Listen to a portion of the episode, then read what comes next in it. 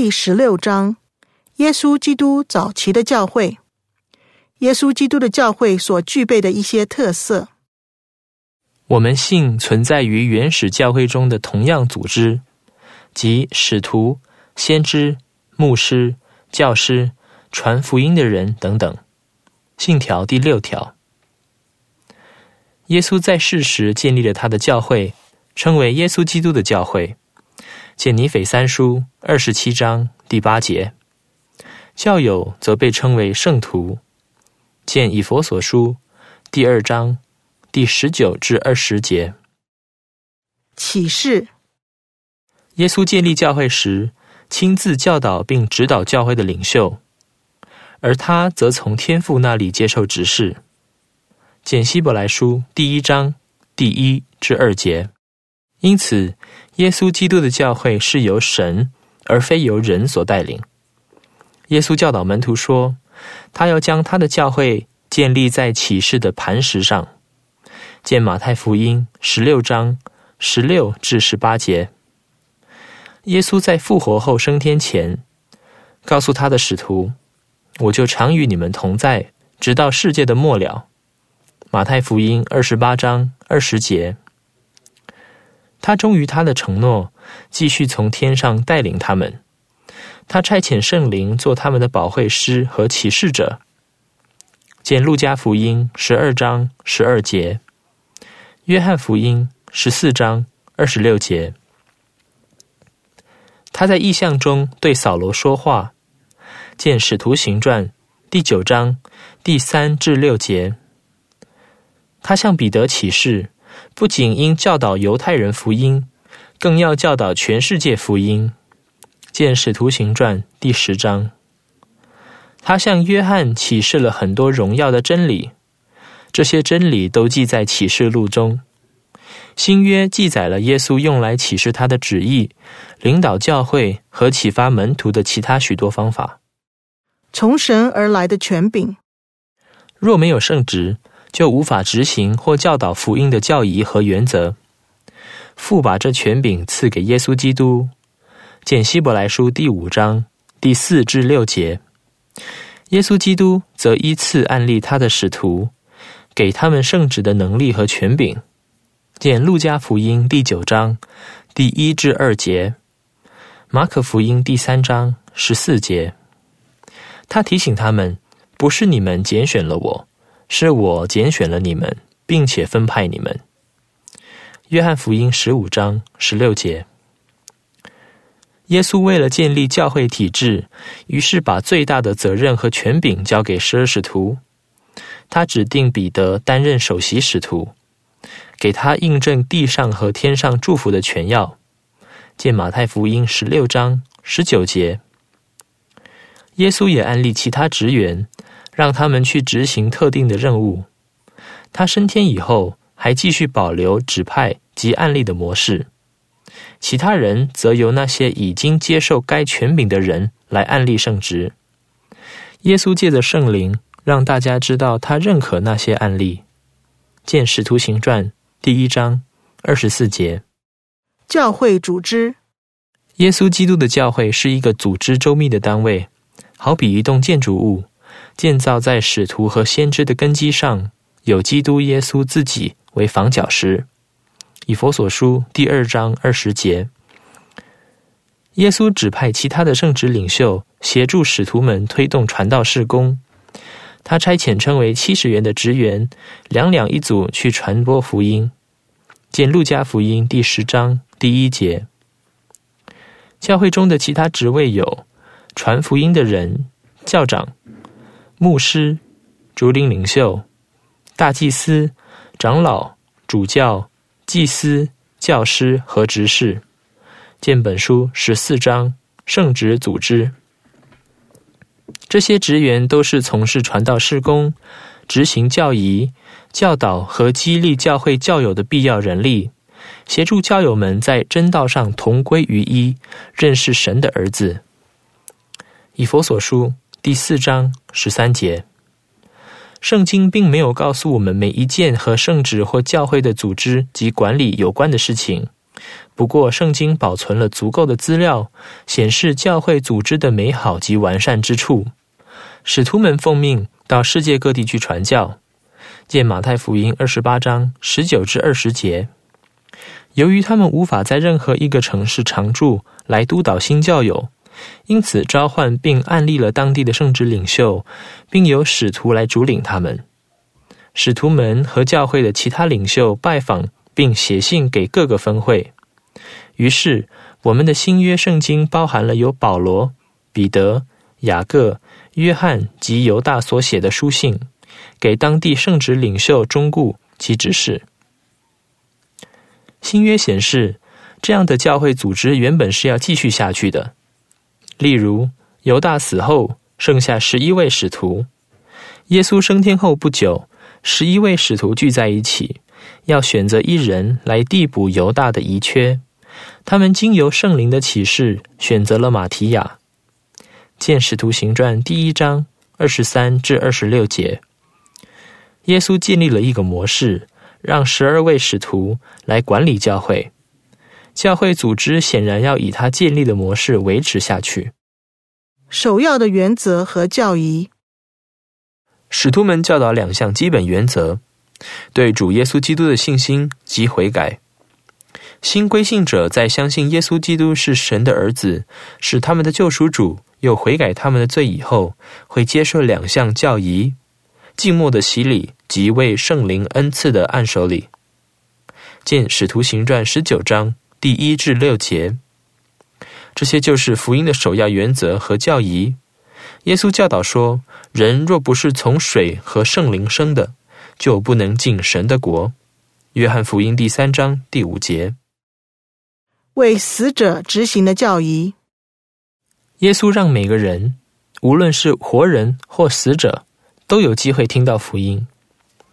耶稣在死亡到复活的那段期间，来到已逝者的灵当中，在他们之间组织了传道工作。他指派正义的使者，赐给他们权力，把福音教导给所有死者的灵，让他们有机会接受福音。见彼得前书第三章十八至二十节，第四章第六节，教义和圣约一百三十八篇。他教会中的在世教友则代替死者执行教义。见哥林多前书十五章二十九节，洗礼及证实等教义必须在世间完成。属灵的恩赐。教会所有的中性教友都有资格接受属灵的恩赐，这些恩赐会根据他们个人的需要、能力及任务而赐给他们。有些恩赐是信心的恩赐，包括医治及被医治的能力、预言的能力及看见异象的能力。属灵的恩赐会在二十二章详尽讨论。在耶稣基督真正的教会中，一定有属灵的恩赐。见哥林多前书十二章第四至十一节，摩罗乃书第十章第八至十八节，教义和圣约四十六篇第八至二十九节。耶稣告诉门徒，相信的人必经常有这些征兆或属灵的恩赐随着他们。见马可福音十六章十七至十八节，他的许多门徒透过圣灵的力量行奇迹、预言。或看到异象。问题：为什么耶稣基督的教会必须具备这六大特色？耶稣基督在美洲的教会。耶稣复活后，用三天的时间造访了美洲的人民，在他们当中组织了他的教会，并且教导人民。后来有一段时间，常常回去。见尼腓三书第十一到二十八章。之后，他离开他们，升到天上。他们正义的生活了两百多年，在神所造的人民中是最快乐的一群。见尼腓四书第一章十六节。叛离真实的教会。问题：叛教指的是什么意思？纵观历史，邪恶的人们一直都企图摧毁神的事工。在使徒们还活在世上，督导建立不久、仍待发展的教会时，就发生了这种事。有些教友教导旧有的异教观念或犹太信仰，而不是耶稣所教导的纯正真理。有些人公然反叛。此外，还有来自教会外的迫害。教友们为了自己的信仰被凌虐和处死，使徒们一个个遇害，或者以其他方式离开世上。由于邪恶与叛教的缘故，使徒的权柄和圣职权要也从世上被取走了。耶稣基督所建立的组织不复存在，因而导致一片混乱。越来越多的错误渗入教会的教义里，很快的，教会就完全瓦解了。世界上没有真实教会的这段时期，称为大叛教。不久，异教的信仰主导了所谓基督徒的想法。罗马皇帝采用了这错误的基督教，并定为国教。该教会与耶稣所组织的教会大不相同。他教导说，神是一个无形无体的人物。这些人不了解神对我们的爱，他们不知道我们是他的孩子。他们不了解生命的目的。由于世上不再有圣职和启示，许多教义都被改变了。皇帝自己任命领袖，有时候还用基督真实教会里圣职领袖的头衔来称呼他们。没有使徒或拥有来自神的力量的其他圣职领袖，也没有属灵的恩赐。以赛亚先知早已预见这种情形，预言说：地被其上的居民污秽。因为他们犯了律法，废了律例，背了永约。以赛亚书二十四章第五节，他不再是耶稣基督的教会，而是人的教会，甚至连名称都改了。在美洲也发生了叛教。见尼腓四书。预告福音的复兴。问题：旧约和新约中有哪些预言预告了福音的复兴？神预见会发生叛教，他也预备了让福音复兴。使徒彼得对犹太人说过以下这番话：“主也必差遣所预定给你们的基督耶稣降临，天必留他，等到万物复兴的时候，就是神从创世以来借着圣先知的口所说的。”使徒行传第三章二十至二十一节，启示者约翰。也遇见福音复兴的时期。他说：“我又看见另有一位天使飞在空中，有永远的福音要传给住在地上的人，就是各国、各族、各方、各民。”启示录十四章第六节。问题：为什么复兴是必要的？思考你因为耶稣基督的教会在世上复兴而得到的祝福。其他经文，教友被称为圣徒，以佛所书第二章十九节。教会被比作一个身体，哥林多前书十二章十二至三十一节。教会职员的名称，路加福音第十章第一节，使徒行传十四章二十三节，提多书第一章第七节。提摩太前书第二章第七节，父指导耶稣行事。约翰福音第八章二十六至二十九节，属灵的恩赐。路加福音第九章第一节，圣经雅各书第一章十七节，第五章十四至十五节。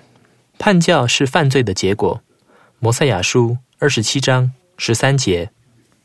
预言会有叛教。后书第二章第一节，马太福音二十四章第九至十二节，约翰福音十六章第一至三节，阿摩斯书第八章十一节，铁萨罗尼迦后书第二章第三至四节。预言会有复兴。但以理书第二章四十四至四十五节，马太福音。二十四章十四节，使徒行传第三章十九至二十一节，弥迦书第四章第一节，以赛亚书第二章第二至四节。给教师可以邀请每位家人或班员研读以下辨别教会的六大特色之其中一个，例如启示和从神而来的权柄等斜体字标题。在大班级里，可以指派某些班员读同一个特色；在家庭或小班里，可以指派某些人读一个以上的特色。在他们花时间研读后，请他们讨论他们的心得。